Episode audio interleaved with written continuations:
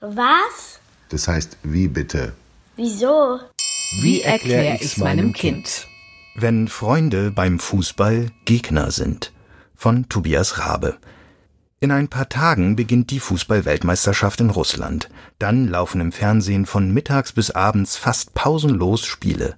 In manchen davon werden Fußballer, die abseits des Rasens gute Freunde sind, kurioserweise zu Gegnern.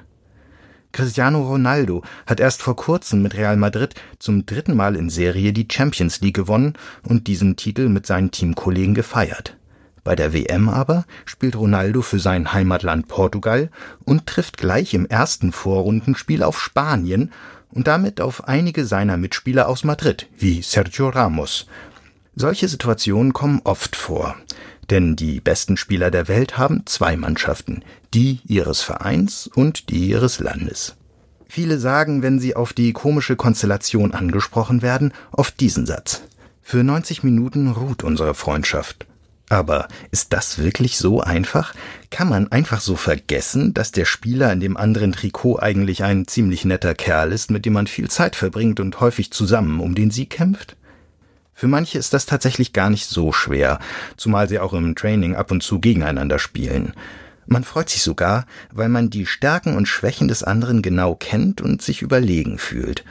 Und schließlich möchte jeder am liebsten selbst mit seiner Mannschaft gewinnen, denn das macht am meisten Spaß. Das ist wie beim Sport in der Schule, wenn der beste Freund in der anderen Mannschaft ist. Nur wenige Spieler, für die Fußball ein Beruf ist und mit dem sie viel Geld verdienen, können damit nicht so gut umgehen. Noch spezieller wird es, wenn der Gegner nicht nur ein Freund, sondern jemand aus der eigenen Familie ist. Auch das kommt vor, wie bei den Weltmeisterschaften 2010 und 2014. Jerome Boateng spielte für Deutschland gegen seinen Halbbruder Kevin Prince Boateng, der für Ghana auflief.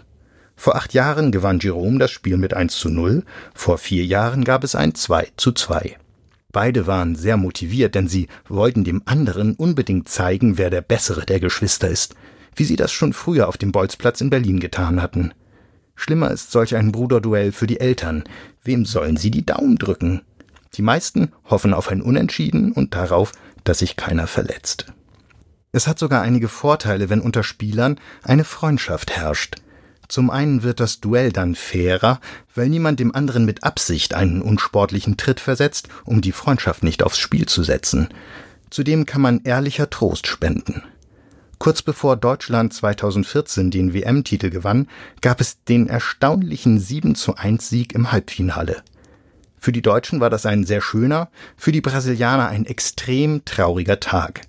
Bastian Schweinsteiger und Thomas Müller gingen nach dem Abpfiff zu ihrem Gegenspieler Dante und trösteten ihn. Denn bei Bayern München standen sie kurz zuvor gemeinsam mit ihm in einer Mannschaft auf dem Platz. Sie nahmen den deprimierten Brasilianer in den Arm, wie es nur gute Freunde oder Familienangehörige machen. Und zu guter Letzt kann man sich immer wieder von den sportlichen Wettkämpfen erzählen. Denn das macht fast genauso viel Spaß wie Gewinnen.